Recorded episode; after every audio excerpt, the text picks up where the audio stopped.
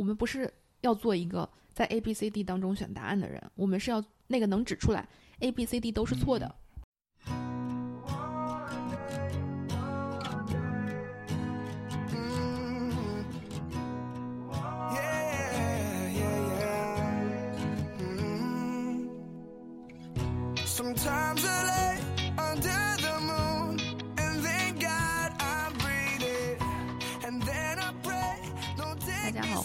迎新一期的《有朝一日》，我是阿露，我是小六，我是玉林。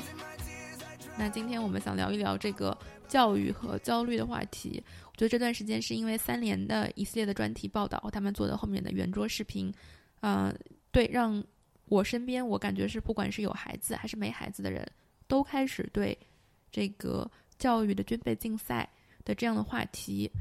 嗯，多多少少开始关注，并且参与进讨论里面去了。嗯。那最近刚好也在同一个时期，清华大学刘宇教授有关于普通人这么一个话题讨论，也他本来的原意可能是想缓解一下大家对教育教育焦虑的一种情绪，但是可能目前来看，网络上的一些评论来说是适得其反的效果，大家可能对普通人的定义是不同的，他会觉得那精英阶层的普通人已经远远高于了一些底层人民，所以说，那今天我们就聊一聊一些。关于教育的一些话题，来谈谈我们自己成长的一些经历，以及我们希望我们用怎样的方式来教育下一代。最近这些讨论让我感触最深的就是，嗯，大家说什么学钢琴，然后学奥数班，尤其刘宇老师那个文章里面说什么全北京有，呃，就是上百万的孩子在学钢琴，那如果你的孩子也学钢琴的话，你能胜出的概率有多少？这句话其实还挺戳中我的，因为我看到这句话的第一反应就是说。嗯，原来我们学乐器不是为了学乐器，只是为了是要胜出。嗯，就本来其实学乐器啊、画画啊，我觉得是一件开心的事儿，是一件嗯陪伴的事儿，是一件是我们就是说没有事情的时候可以消遣，对吧？然后突然你就要去算全北京有多少人是在学这个乐器，如果我学这个乐器，胜出的概率可能有多大？那我选一个小众一点的乐器，胜出的可能性会不会更高？就很多家长都把这些兴趣爱好当做一种。呃，工具化包括功利性的一些负担，反而是就相当于把这些负担都给转嫁给孩子了。嗯，对。然后其实这个让我想到，我小的时候，我爸妈对我，嗯，其实他们也想让我学乐器，嗯，而且我爸妈其实那个时候，我觉得他们其实就是还挺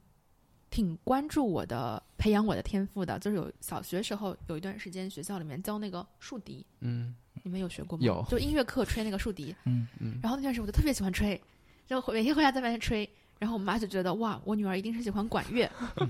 然后我妈就让我去学长笛。然后当时长笛，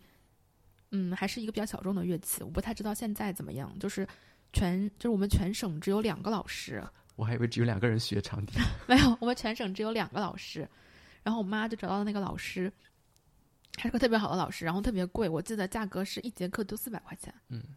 然后我发现这个价格现在补习班的价格好像也没有变多少。但是我上课的前半个月，老师都在叫我练站姿，因为那个笛子很重，就是举着笛子举平要练站姿。嗯，就是练完站姿，我就不想学了。嗯，没有感受到任何音乐的快乐。但是话说回来，在学习任何东西的过程当中，也都要有耐得住寂寞的这个阶段。但反正我是没耐得住。但给我感觉就是，我现在回想起来，我爸妈那个时候也是拼命的抓住一切。我释放出来的自己的兴趣爱好的信号，他们觉得，哎，我的孩子可能会喜欢这个，那我就培养一下，但是都失败了。嗯，所以，我我个人会不负责任的推测，我觉得我爸妈那个时候可能也是比较急功近利的心情。嗯嗯，那我的成长经历可能刚好相反，因为我爸妈没有那么的急功近利，因为他们是我是在农村长大的，所以说，呃，我的成长经历就伴随着。我们那个地方变成农村，变成城乡结合部，变成城市的一部分，这么一个过程。所以说，我小时候成长环境是蛮自然、蛮开放的一种状态。所以说，他们不会强迫我去学什么，我都是自己想报什么就报什么。然后就报了一些非常现在来看对成绩提高完全没有帮助的一些专业，比方说国画、唱歌。他当然也有报奥数，然后去了那个奥数班，然后我就觉得自己数学方面真的没有天赋，因为同样一道题目可能。其他同学看了题目以后就会了，但是我可能要想五分钟，我还是不会，就完全体会不到奥数那种快乐。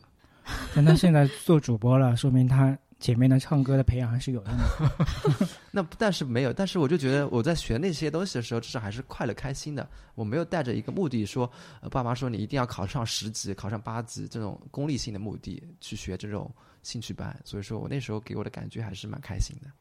我现在看到就是关于很多家长抱怨说自己要帮助孩子做很多课外作业，或者说老师布置的很多作业就是超过孩子能力范围呢，必须要家长参与才能完成的。特别想不通，实际上家长也知道孩子完不成这些作业，老师也知道嗯，这些作业肯定是家长代持的，就是双方都知道这个作业是超过孩子能力，孩子不会去完成的。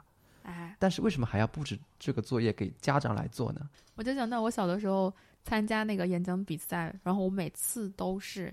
拿那个 演讲比赛不是，我每次都是拿第二名的哦，因为每年都有。然后就有一年，我印象中我特别生气，我就跟我妈说，拿第一名的那个同学每年他妈妈写的，对都是他妈给他写稿的。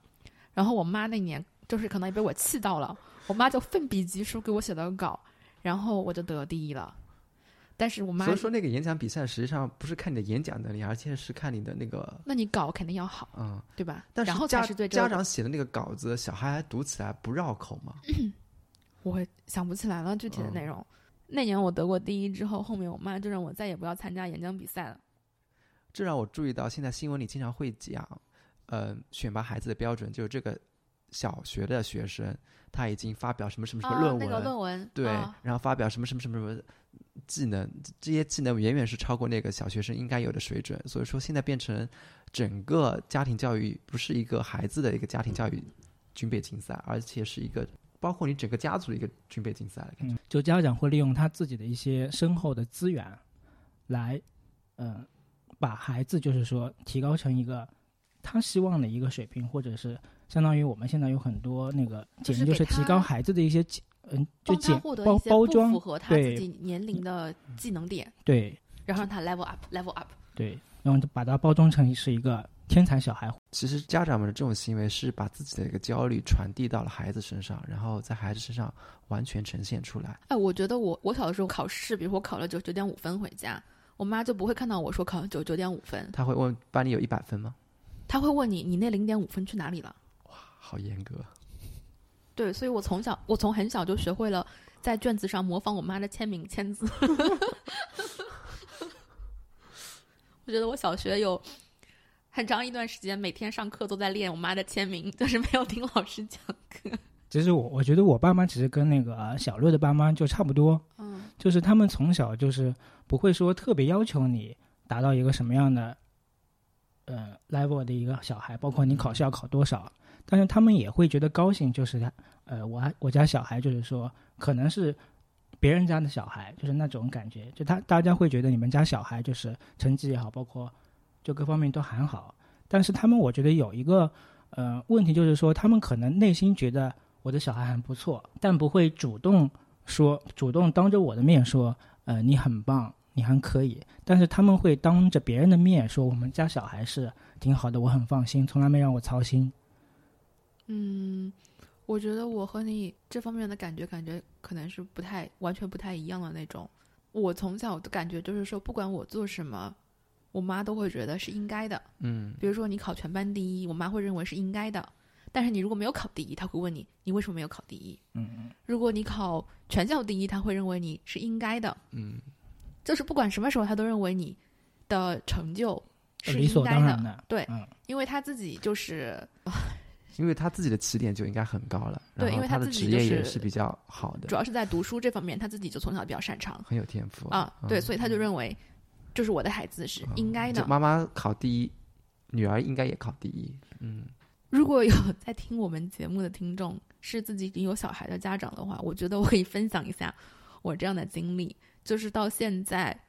呃，我已经这把年纪了，还要跟咨询师在聊我小的时候考九十九点五分。就是我跟咨询师聊来聊去，发现都是在聊最早的你小的时候怎么能够得到别人的认可。嗯，就是你从来没有得到过这样这样的认可，然后你会极度渴望这样的认可，然后关键是到现在，就是他们认可我，或者他们说啊你挺不错的，或者挺就是他们很刻意的来对我进行认可的时候，表达认可的时候，我其实根本不相信，你就有怀疑，就是我根本不相信，嗯一句都他刚不相信。才用的那个字，他们刻意来认可我的时候，嗯实际上可能是妈妈真的是想表扬他，但是他还会潜意识认为对是所以我觉得可能小学小时候的这种爸妈对你的这种期望值。期望值，包括嗯可能是一些你个人觉得有些点，其实可能长期会陪伴你，包括现在阿鲁自己有小孩，但可能小时候爸妈对自己的这种评价，可能还在影响他现在的这种然后像我咨询师跟我讲的是，比如说你和爸爸妈妈早期的这种依恋关系，其实很早就已经建立好了，所以他现在比如爸爸妈妈来尝试改变或者怎么样，你还是会条件反射的就进入到你们以前的旧的这个互动的模式当中去，嗯就是你很难就是接受或者重新建立这个模式。对，这我觉得就是如果有家长在听的话，可以知道这个东西对孩子的影响。一般来说，就是嗯、自己学习、工作能力比较强的人，对孩子的期望会更高，因为每个人都想希望自己的孩子比自己更好，所以现在真正参加到这个教育的焦虑当中的这帮人，都是其实都是自己背景不弱的。对嗯，不是说那种家里面没有条件的人，是而是那种条件已经很好的，他们可能是怎么说呢？不想要阶层滑落，对或者说希望孩子能比自己再往上一点儿。对。嗯但其实这个愿望其实是很难实现的但。实际上这是个悖论，你因为你要自己想你自己是怎样上来的。如果每个人都固守自己的阶级，那父母那一代他们就不可能爬上去他们想要的一个阶级。他们通过自己的考试，通过自己的努力能爬上去那个阶级，肯定是另外一些以前已经有的阶级人可能会滑落一点点下来，这样才有一个自由的流动。哎呦，我对“阶级”这个词简直快过敏了。这个词出现的次数太多了，就不可能因为你爬上去了，然后你就想让这个阶级给固化上去。那一个流动的阶级肯定是一个活动的，有上有下，这样才是每个人还是有点机会。但是你已经在那个层面了，嗯我们不说阶级，就是说你可能已经我觉得纳入到上一代人是搭上了一个时代的快车。对对，嗯，我们就是说，再往下一代人，我觉得父母怎么说呢？就算拼死加入这个军备竞赛，可能大多数的努力也还是徒劳。嗯，一个人的努力和一个时代的变化，这两者如果是朝不同的方向的话，可能时代会把你的努力抵消掉。嗯，最近新闻里报道里面就会提到最多的一个词，全国最焦虑的一个地方就是北京的海淀。应该是上个礼拜，就是听了那个随机波动他们做的那一期嗯，节目，就是采访了一个黄庄是黄庄的妈妈吗？整嗯，期节目听下来就非常焦虑。对，整期节目听下来，我真的，他们从头到尾只说了清北，让我真的，连九八五二幺幺都没有提 我，今天根本不敢聊教育这个话题。就感觉没有上清北就很丢脸的事情。那我们也能感受到，就是北京的精英教育已经精英到什么程度了？就是他们关心的，就他们眼里其他的东西都已经根本不入眼了。对，你要想北京还有这么多大学，哎，对，一个教育资源那么丰富的，对，你要浙江怎么办？浙江只有一个浙江大学，还没有被提到。就是这种焦虑，因为海淀区嘛本身是教育资源其实最集中的地方，其实也是集合了所谓中国精英最集中的地方。对，这而且有一个注意的点，就是它的精英的集中度对没有赶上他学生的资源，资源，嗯，就学生还是那些多，招的人还是那么一点，但是他精英全国的精英的集中度越来越多，越来越多，越来越多。今年九月份的时候，有一个同事里面还比较熟的同事，他们小孩上了一年级，然后他们，嗯，孩子自从上了一年级之后，就一直因为上课说话被老师。哦，嗯，给家长发消息，就提醒家长说，你应该注意一下孩子的行为问题。嗯，然后我感觉就是从九月份开始，就他比较焦虑了。对，嗯就突然让我想到一个事情，就是我觉得上课其实没有办法全程集中注意力的。包括有的时候，在我听一档播客节目的时候，它如果是一个小时左右，中间我也会有很长一段时间是走神的，听完了可能只记住其中几个点，对，然后我就回忆了一下我小的时候上课在干嘛，脑海里面想的最深的画面就是在看外面的鸟，就是、我还以为你在模仿你妈妈的字迹。嗯，其实一年级的小朋友还挺小的，我会觉得 我会对这种有纪律产生一定的怀疑。这个有纪律，如果太过强求的话，就是一种被驯化的过程嘛，就是一步一步一步让你驯化你，要你去接受这个社会的评价标准、评价体系。包括我们现在听很多朋友说，他们去不管是孩子是上幼儿园还是上小学，都会填一张表格，嗯就评分，嗯给自己的孩子打分。嗯就感觉从小就是在一个打分体系里面成长起来的。包括我们现在工作了，也会给自己打分，给同事打分，就是永远都是在一张表格里面把自己的人生给填完，就永远都是在一个被量化的一个过程中。而且这个量化呢，就是教会你驯服，教会你接受。对，就是任何一个有打分的体系，最后的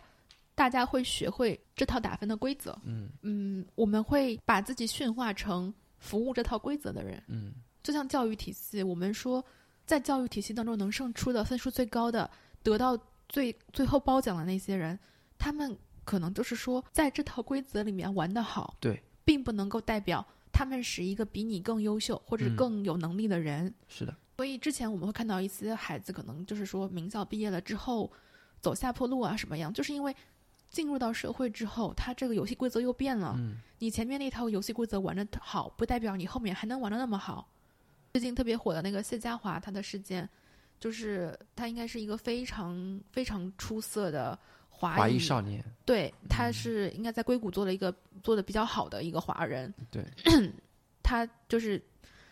最近因为他死了之后，好多把他背背景挖出来，都是说他们家庭就是父母就是那种呃华人比较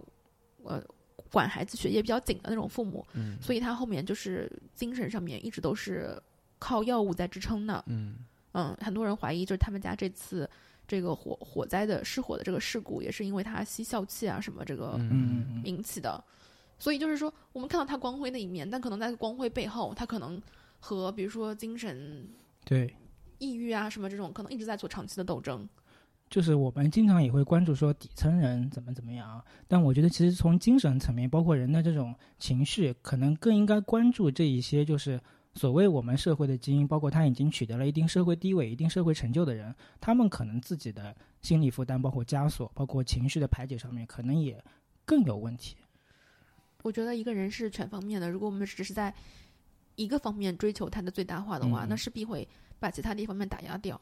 嗯用我咨询师的话说了一句话，他是说，嗯，你的问题在那里，你不管它，它是不会消失的，它会反复的浮现上来。也就是说，很多人我们看到他到三十五岁或者四十五岁之后，突然就停滞不前了，或者是一个很优秀的人，突然他就就是努力不上去了，可能就是那个钳制他的东西把他钳制住了。如果这个障碍他没有拿开的话，可能就是说也会阻碍他其他方面的发展。刚才我们说了这么多，感觉好像我们东亚的父母都对望子成龙、望女成凤这件事情尤其尤其的有着迷感。对，但是我们反过来看一下，比如说现在，比如说那些人，美国也有。嗯，那些同学会跟我们说，比如说爸妈，我不想工作，我想自己去创业。那爸妈很多情况下都是反对的，因为他们会告诉你，创业是一个非常难、非常辛苦、嗯，成功率非常低的一个我觉得。东亚人可能本质上也不爱创业，嗯，嗯嗯，因为我们怕失败。对，风他们就家长会看重风险，会会怕失败，但是他在培养自己望子成龙、望女成凤这件事上，实际上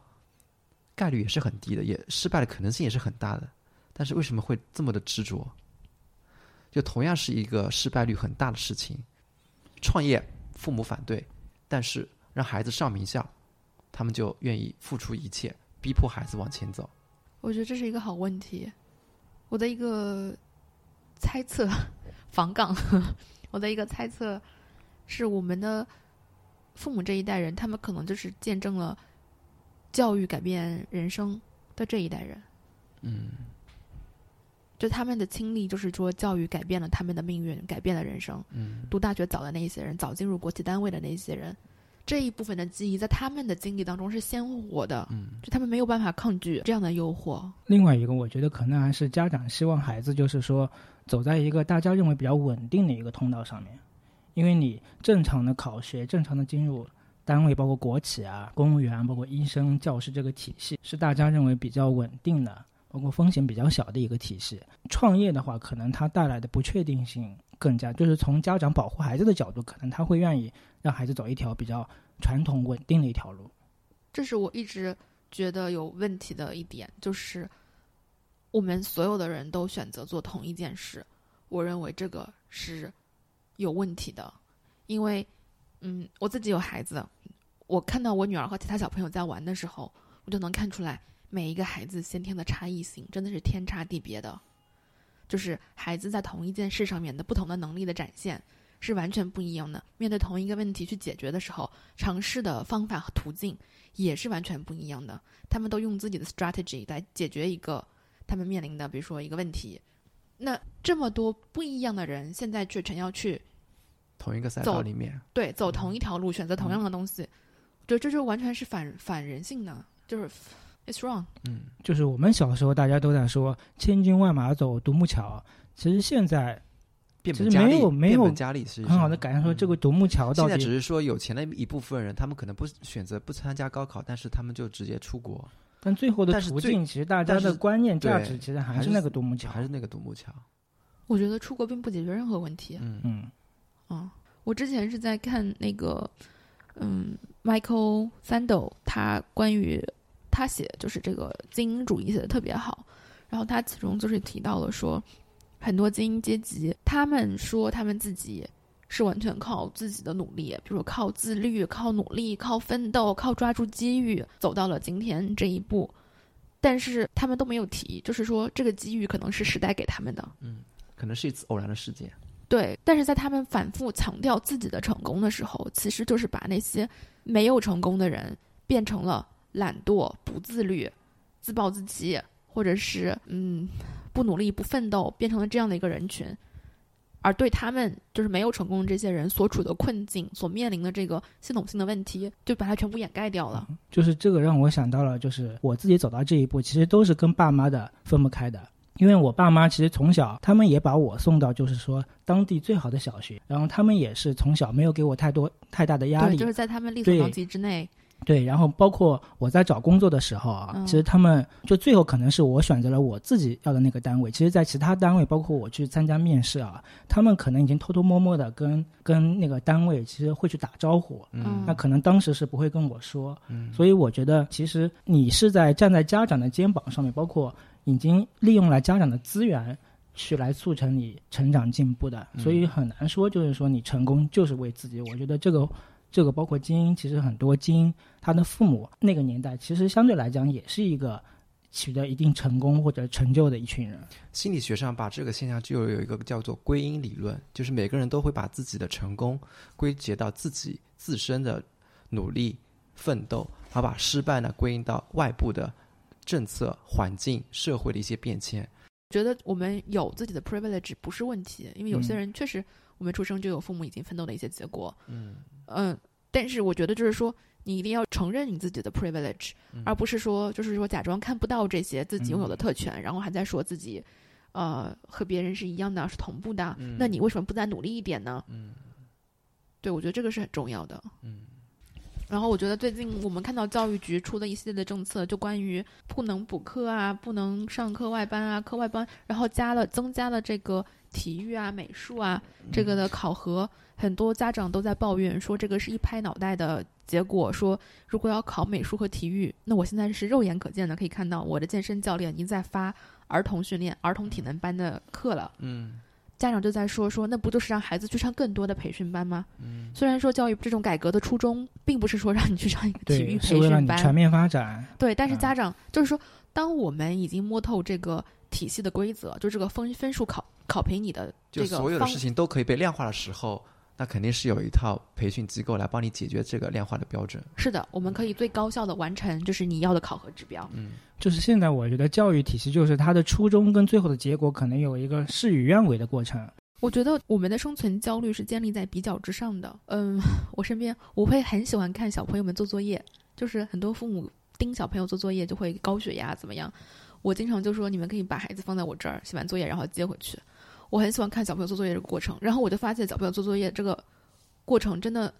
就是太难了。本来你说数数学作业，只要把几个数学的知识点都明白了。能答出来，然后再做到不粗心，我觉得这就是很优秀的一个答卷了。但现在就是因为这样的标准，谁都可以做得到，所以你必须要把这个题做出花儿来。嗯，现在就是说，你只会绣花儿已经不够了，你要在米粒上绣花儿。绣得快还要 对，就是让我有一种，你只会比如说抬腿、伸胳膊已经不够了，你要会杂技。就是说白热化到这种程度，所以我觉得我们每一个人在其中就根本没有出路。别人可以在米粒上绣花儿了，那你呢？你只能在小米上绣花儿了。但其实我们本质的教育是让他们学会绣花儿，对吧？然后但大家在做的事情已经完全超过了这个边界，而且在不断的突破这个边界。所以我现在就是我自己作为一个有孩子的家长，我觉得我是完全放弃的。就是既然你们已经开始杂耍了，那你们就耍吧。因为我知道，就是教育，比如说教数学、教语文，它的核心是要让孩子学会什么东西。那我觉得学会了就可以了。至于你们想去练杂技，那我也不能拦着你们。就现在所有的教育，都不是让孩子有选择，而都是让孩子变成在那个被选择的那个体系里面，做到父母、老师想要的一个结果。但是，当我们在这样的一个体系里面的时候，你要想尽一切办法把别人比下去。嗯嗯，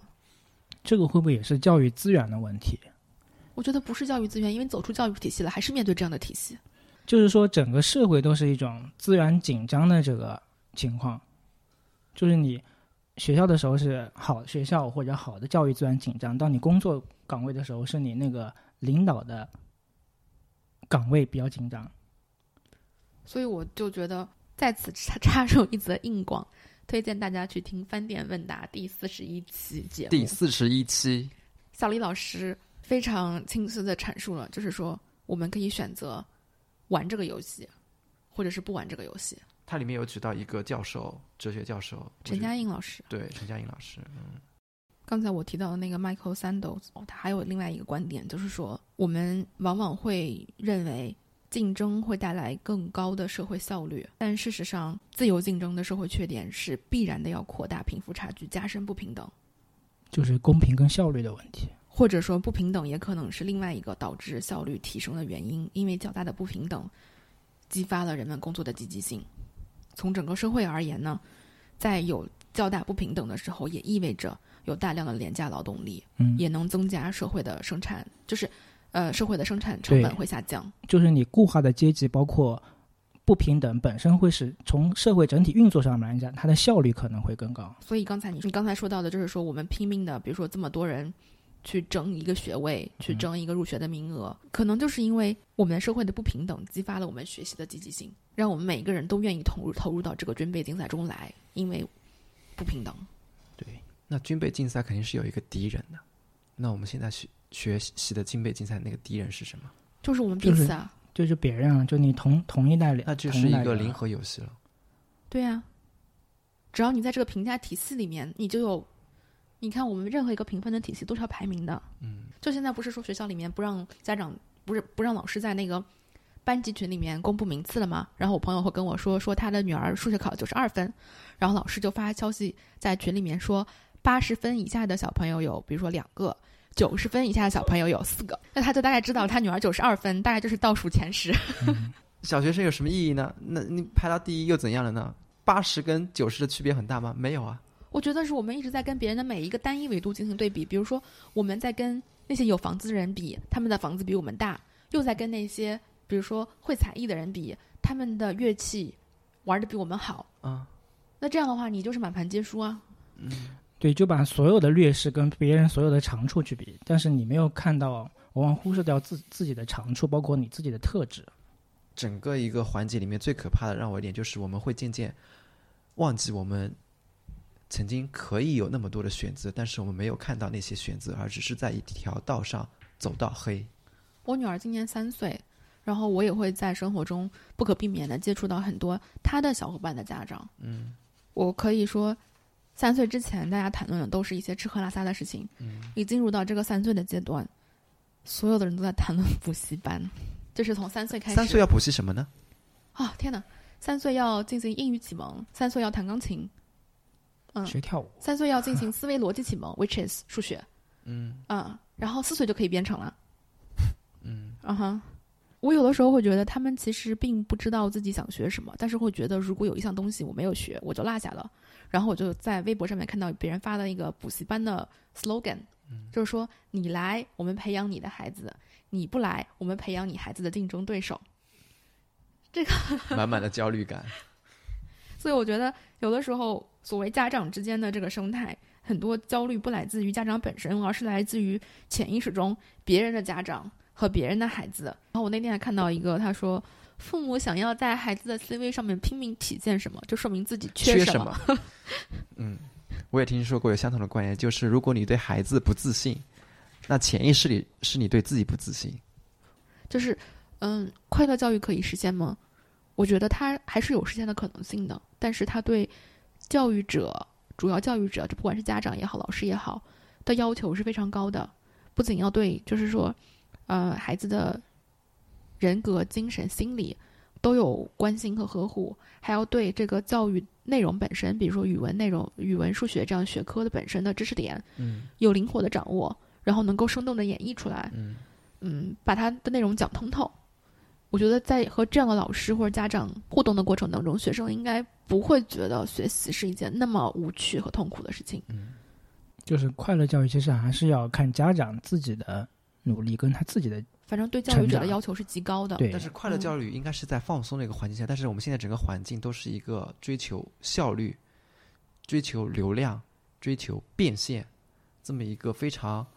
急躁的一个环境中，感觉对我真的太讨厌互联网教育了。互互联网教育嗯所谓的就是什么呃，名师讲课一堂课几十万人都能听，就能汇汇集几十万学生。教育不是这样子的，教育的最根本就是因材施教。嗯真的就是在我自己有孩子的这几年里，观察他和其他小朋友，我就知道每一个人太不一样了，你不可能把它做成一个批量的产品。嗯所以我真的就是还蛮反感在线教育的。虽然我知道在线教育它还有一个自己宣传自己的好处，是说能给一些比如说偏远山区的孩子也能有这样的机会。嗯也许极度的内卷才是对孩子们真正的不公平。嗯，因为那种我们我们也都真的看到了，就是那种参与在军备竞赛里面最积极的那一群孩子，是最具有资源的那一群孩子。其实像刚才你说，嗯，就看到阿路说有个同事的小孩就上课不集中啊，嗯，或者是碰到我们很多在外面吃饭，或者是吃饭的时候有很多像很聒噪的那种小朋友啊。嗯就是你反过来看家长，其实家长通常就会表现出来小孩子所表现出来一些特质。你很聒噪的小朋友啊，你看他们家长就教训小孩的方式啊，就是也很聒噪。哦 就当小孩有很吵闹的时候，就家长嗯教训小孩嗯也会在大庭广众之下有很吵闹的去教训小孩，嗯或者是打骂小孩。我觉得其实这种都是言传身教有个影响的。那这也是我认为家长为什么要不能停止自己前进的步伐，就是哪怕你不是个家长，我觉得这个普通成年人也不应该停止自己前进的步伐。教育者的功能是助燃，那他自身就需要不断的有能量燃烧起来。嗯那么一个自己都燃烧不起来的人，怎么能够点亮其他人？嗯就是家长一旦自己停止了学习，那么那这个时候你对孩子的期待就变成了一个石头对一片云的期待，嗯，它是没有交集的，你们不再是一个共同的互动的这样子的成长的生命的共同的体验。就是为什么我们会说那个家庭学习氛围特别重要。嗯，当你家长自己在那边刷抖音、刷电视剧的时候，对，你让孩子在隔壁那个房间里面拼命的做一些计算题目、刷题的时候，我觉得这两个画面，如果你切换到同一个镜头去看，就是非常的对，我就上次好像我说了这个家长无所事事什么什么的之后，就被大家狂骂，就是说成年人就不能有多多的快乐吗？可以的，如果你有多多的快乐，完全可以。我给你打一百分，我尊重你，但是在这个时候不要 push 你的孩子去上补习班，让他也多多的快乐，好吗？就是你要求孩子去学这个学那个，然后考一百分，但是孩子其实没有要求你做什么。对。哎，对，就是玉宁说的这个点，其实我想到一个我前一段时间在想的事情，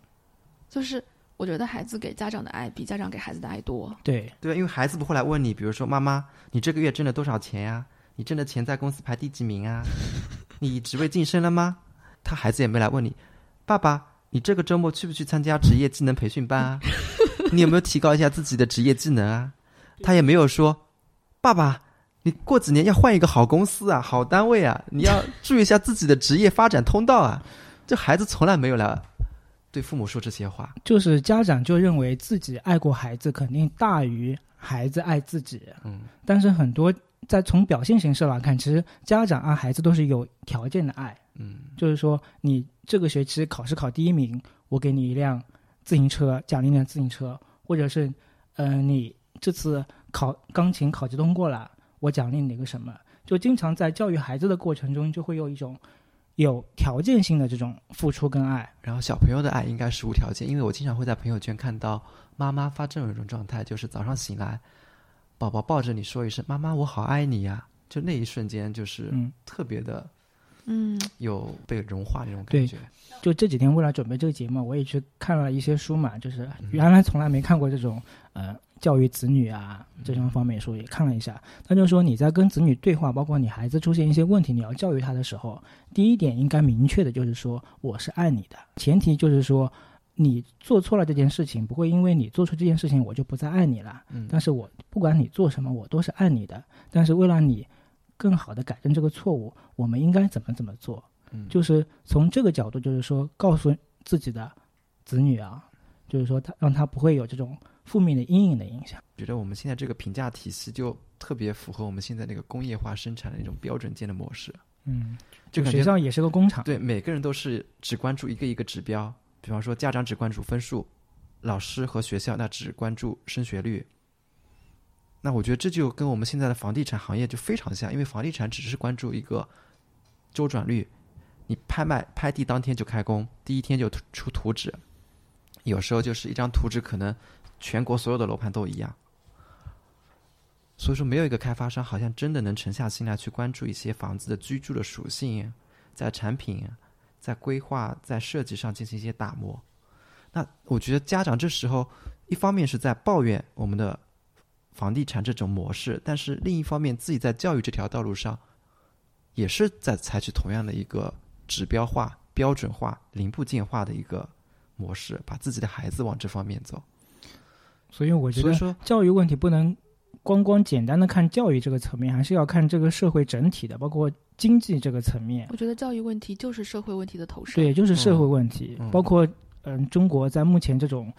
变革当中的一个时代性的问题，对不可能跟这个时代跟这个中国当台当前的一个经济发展背景分割开来。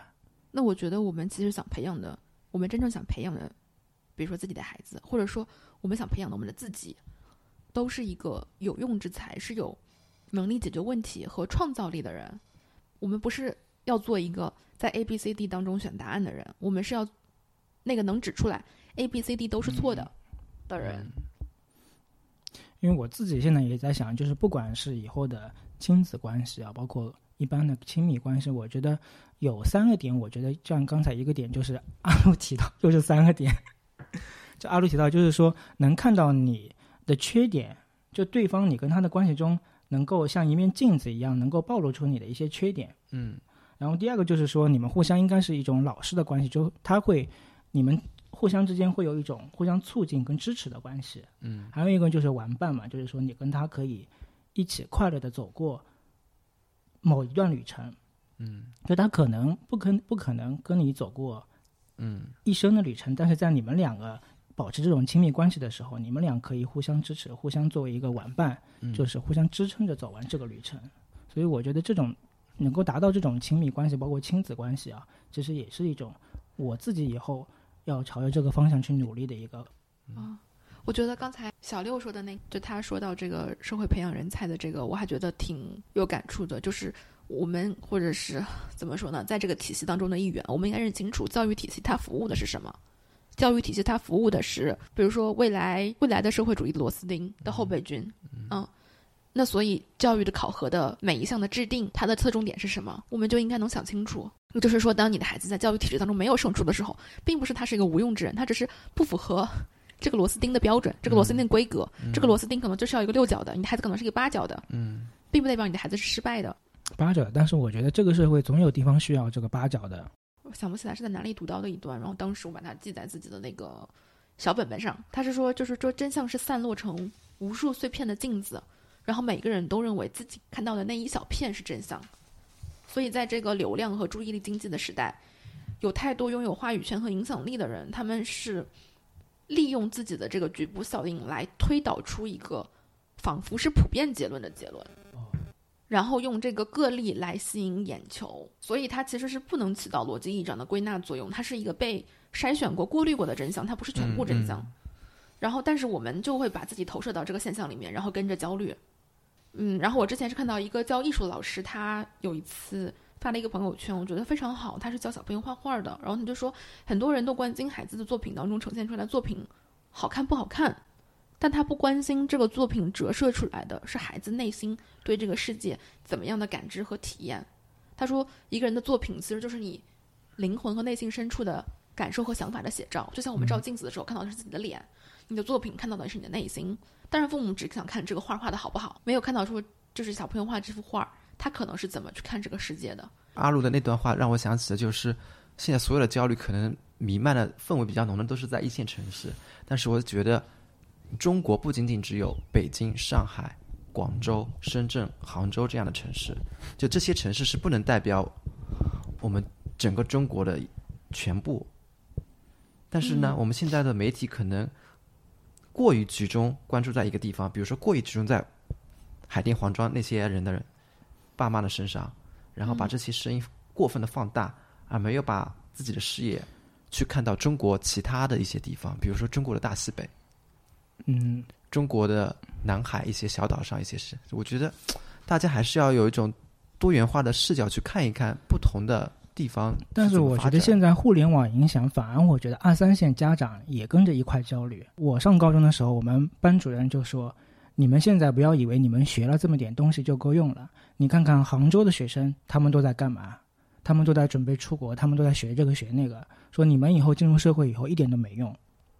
但是那个时代，就是二三线城，就三线城市这种家长，他是不会了解到这些信息的。但现在的信息的这些来源，其实都是大家都反而一样了。所以我觉得这种焦虑反而是延续到了这个。但我觉得二三线城市看到了前半段，哪怕杭州的学生可以出国留学，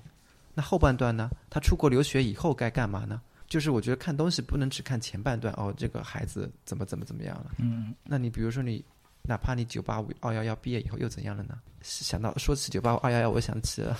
最近微博上又火很火的一个叫做“九八五二幺幺相亲”。其实不管在哪个环节，不光包括这个教育的焦虑，包括这个相亲的九八五二幺幺，其实都回归到一个点，就是我们都不希望从现有的这个阶级掉下去。嗯，或者是我们希望可以借助一切机会，不管是配偶也好，还是孩子也好，我们可以更进一步。嗯，就是你要保住你现有的一些既得利益嘛，就是保级，然后别掉级啊啊，然后有可能的话升级，就 level up。我已经放弃了，就是自从他们开始在米上绣花之后，我就放弃了。对，就是你们谁想秀谁秀，我是不秀了。这个事情如果进进行到这一步的话，就没有意义了。嗯，我觉得教育还是点亮一个人，就是学习、读书、教育，都是让人怎么说呢？启蒙。有这个追随知识，就是想学习、想看到更辽阔世界的这种冲动和欲望，而不是彻底被填满塞满。最近有关注一个公益组织，叫做榕树根，它就是一个德宏景颇镇的一些孩子。那个这个镇呢，我给大家稍微介绍一下，他们是在一个中国和缅甸的一个交界处，嗯，就那边可能就是我们传统意义上的金三角地带，嗯，就是会有很多毒品啊、暴力啊。我之所以公关注到这个公益组织，主要是看他们做的事情，我觉得特别有意义。因为这些孩子如果不是进入到这个公益组织，那他们平常的生活可能就会被毒品、家暴、拐卖这些东西给包围着。然后从我们普通人的意义上来说，就是这些孩子可能一出生就输在了起跑线上。但是榕树跟这个公益组织没有去让他们参与到，就是我们所谓的一个。单一的标准评判体系里面，它主要是关注到他们这些孩子自身有的一些特长，比方说这些孩子特别有动手能力、有设计能力，他会就会有潜意识去培养这些孩子的动手能力、设计能力。他就是自己搭了一个呃一个简易的一个培训地方，让孩子们。可以住在那边，因为可能这些孩子的父母平常都是在城市里面的。哦，就有可能留守儿童那种。对，留守儿童，因所以说榕树跟这个公益组织就是把孩子培养成为他们自己已经有的一些天赋的方面继续去发展，让他们成为一个独立的、有生命力的一个人，让他们远离那些毒品，十七八岁就被嫁的一些命运。就说到这个留守儿童，我觉得又是一期很大的话题。嗯。而且我说到说到你这个就是贫困山区啊，就是特殊地带的一些，最近不是也有一个就大家很尊敬的一个老师嘛，就张桂梅老师，嗯，就获得了时代楷模，嗯，就一方面我是觉得我也特别尊尊敬他，他确实就无私的奉献啊，但我另一方面我是觉得在这个时代，就是说呈现出的这个时代楷模。就可能一方面令人敬仰，另一方面也令人唏嘘。嗯，就是会不会就是说这个时代成就了这些英雄，是不是这个时代的一个悲剧呢，或者是一个悲哀呢？他本人就是牺牲了很多，嗯，嗯，无偿的就无私的奉献了很多。就你的意思成就是说，他所做的一些事情，实际上应该是整个社会体系对，本来应该做的一些做的一事情些事情现但现在就让他一个人来承担这些东西东西，对就对他的压力来说是太大了。但我我对，但是如果说这已经是不可改变的，就是说嗯奉献和牺牲的话，那我们真的希望就是他能得到更好的回对报，回回报，嗯，嗯嗯。那更就是能够的回报。其实他应该他做的事情应该是社会包括当地的，包括其实我们现在在这里聊的，就是说我们的教育体系到底出了什么问题？为什么我们会这么畸形呢，就是在米粒上面绣花做这件事儿？其实这都是社会整个的支撑体系失灵，嗯，嗯，就是调社会自己的调调节失灵之后，我们每一个人在其中 suffer。整个时代包括整个这种焦虑的氛围啊，其实不会因为我们这期节目或者是某几个人的改变而改变的，嗯就是这将是一个很长期的一个过程，嗯长期存在的一个过程。但是就是说我们在个体上面、家长上面怎么样来看待这个焦虑，或者是他怎么自己成长来应对这个焦虑的问题。对而且啊我觉得，嗯，虽然说我在说啊，那你们都在米粒上面绣花的时候，我退出，但是我觉得不能责备那些呃在竞赛中拼命往前跑的人，他们没有错，就是在这个游戏当中拼命往前跑，跑排名把你挤下去的那些人，他们也没有错，失灵的是整个的这个社会支撑体系、多元化价值观，嗯并不是他们个人，他们在其中很多人也确实是无从没有选择，或者他在有很多不得不的选择，嗯嗯，就是这不是靠一个个体说我退出就能够改变的事情。而且我觉得所谓的在这些量化指标之中就跑得更快、更好的这些孩子，他们的王冠包括枷锁其实更重。我觉得我希望他们能跑出去，跑出去以后能有自己自己更多的选择。对我那天在跟小六说那，就是自驱力这件事儿，我说有自驱力的人真的很少，然后那些有的人是怎么有的，我们也不知道。但是话翻回来，我觉得我自己作为一个就是在 教育系统里竞争了这么多年，然后也是自己认为自己是有自驱力的一个人，我会陷入另外一种痛苦，就是如果今天我没有做事儿，我没有生产力，我没有做出来什么结果，我就会觉得我这一天白活了，我又浪费了一个二十四个小时，现在我又浪费了三个小时，我到底在干嘛？我参加这个酒饭局，喝了两个小时酒，我又浪费了两个小时，所以我现在已经需要有意识的跟我自己说，嗯，只要是我过得开心的时间，就不是浪费的。嗯嗯，那我和朋友出去吃饭，只要我吃饭是开心的，我不需要谴责我自己。嗯，就你由自省变成了自嗨。你这一点就很好说明，就是你已经有选择权，而不是说被陷入被选择那个困境。对，就是自驱力，它一方面可能是好的，但另一方面它其实是一种持续的自我剥削。嗯嗯，但是到某一个时刻的话，你可能也会有一种自我觉醒，就告诉你自己说，只要我今天是开心的，那这个时光就不是虚度的，嗯，对吧？我其实花了很多很多时间才走到这一步，所以我说那些很优秀、走在这个排行前面的孩子们，我也是真的祝福他们，希望他们能就是说不仅有成就，也能调节好自己。嗯而且我觉得很大程度上确实，就是社会的发展，包括有些技术方面，确实是就这一群人，他发挥了很大的作用。能在这个系统当中胜出的这些人，我们嗯不可否认他的能力，但是你也要知道，这个系统让多少本来也可能对这个社会发生价值的人，可能很早就被筛下去了。目前来说，我们像高考这样的筛选体制，还是公平和合理的。嗯，嗯嗯，只是我们希望，我们我们对更好的教育体系还是有憧憬的吧。也希望在我们每一个人心里面，就是说内心我们对自己成功的认可、对自己效率的认可、对别人成功的认可，都能有一个更多元的嗯，对对更更多元的价值观。可能我说“成功”这个词儿的时候，本身就是一种长时间浸润在单一价值观里面的人说出来的话，就是在讲“成功”这个词儿。我觉得在教育上面，我们所实施的策略和方法，包括每一个家庭的家长对孩子的这个育儿理念，其实体现出来的不仅仅是家长的育儿理念，体现的更是家长对自身的所处的大世界和小世界的理解角度以及层次的不同，还有对大时代和小时代的想象的不同，以及我们依据自己的理解和想象做出的选择和回应。嗯所以，如果不想被消费主义浪潮裹挟的翻滚，不想不想做一个被设计出来的工具人，那么我觉得可以推荐大家看一下那个 BBC 有个纪录片，叫做《嗯、The Century of the Self》，好像是翻译成探探求自我的世界。对，我觉得不论有没有孩子，是不是家长，嗯都可以看一下。嗯我我发现我们节目到最后都会定位，就是说要做更好的自己，然后探寻更好的自己，做好自己才能带动别人做更好的自己。还有就是价值多元。嗯嗯虽然